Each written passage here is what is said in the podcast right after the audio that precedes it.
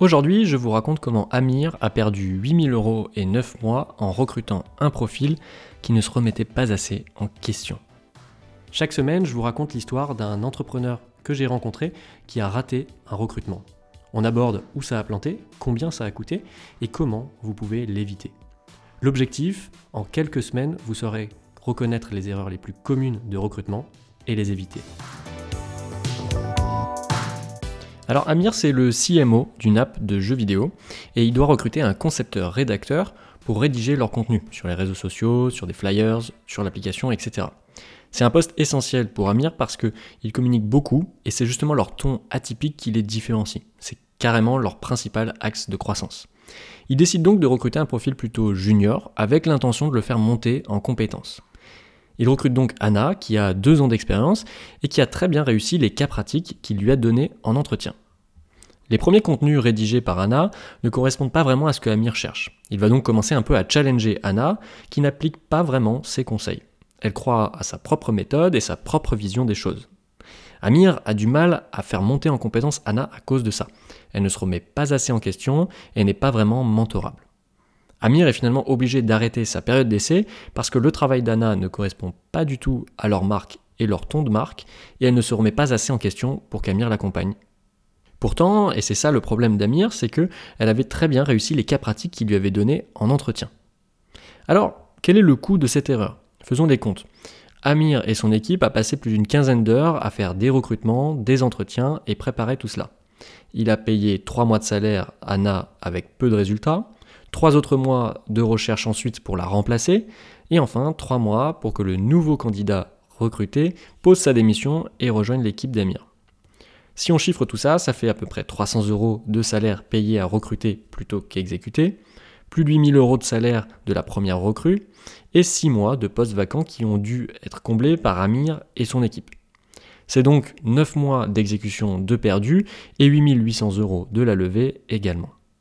Le poste, finalement, il a dû être pris en charge par Amir et son équipe, ce qui a ralenti les contenus prévus qu'ils avaient prévus et qui aurait pu permettre de mieux atteindre les objectifs de croissance, puisque, encore une fois, tout ce qui est marketing est l'axe de croissance principal de l'entreprise.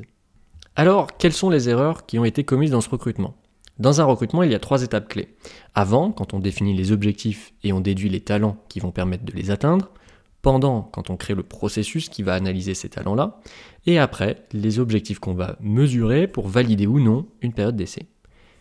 Pour Amir, c'est l'étape 2 qui a joué, le pendant. Il y a eu un enjeu notamment sur les cas pratiques qu'il a donnés.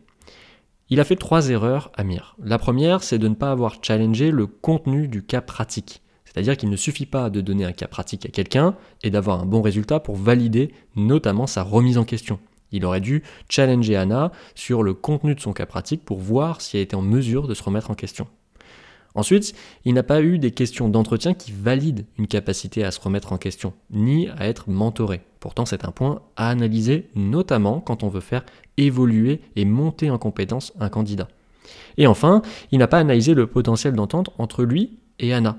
Et c'est un point essentiel pour s'assurer que on arrive à travailler ensemble, qu'on arrive à la mentorer et de fait la faire monter en compétences. Alors quelle solution on peut mettre en place pour améliorer? Dans le cas d'Amir, tout a tourné autour d'une bonne méthode pour évaluer la capacité de remise en question. Il y a trois axes possibles qui sont complémentaires. Le premier, c'est le cas pratique. Il est pertinent, mais uniquement si vous l'utilisez au rendez-vous suivant. Trop souvent, les entrepreneurs font un cas pratique et s'il est bon, ils le valident puis le mettent dans un tiroir vous devez toujours reprendre le contenu et le corriger, comme un exercice de maths à l'école. Et notamment, avec le candidat, tester des choses, les points que vous voulez regarder avec lui. Notamment ici, il aurait dû challenger Anna sur le contenu de son travail pour voir si elle est capable de se remettre en question, voire même lui donner un complément d'exercice à faire avec son retour et son feedback. Un deuxième point, c'est les questions d'entretien.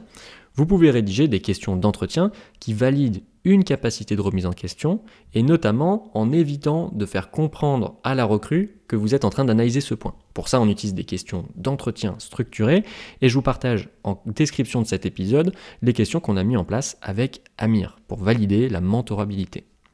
Enfin, il s'agit d'analyser l'entente entre le manager et la personne qui va être managée. Pour accélérer et un petit peu objectiver ce processus, on a utilisé notre assessment qui analyse le potentiel d'entente entre le manager et sa recrue, notamment en regardant le style de management de chacun et leur manière de communiquer. Et c'est avec ces différents outils que nous avons pu aider Amir à recruter une nouvelle conceptrice rédactrice dont il est maintenant très content. Je vous invite à utiliser les contenus qui sont en description si vous avez besoin de valider ces points également.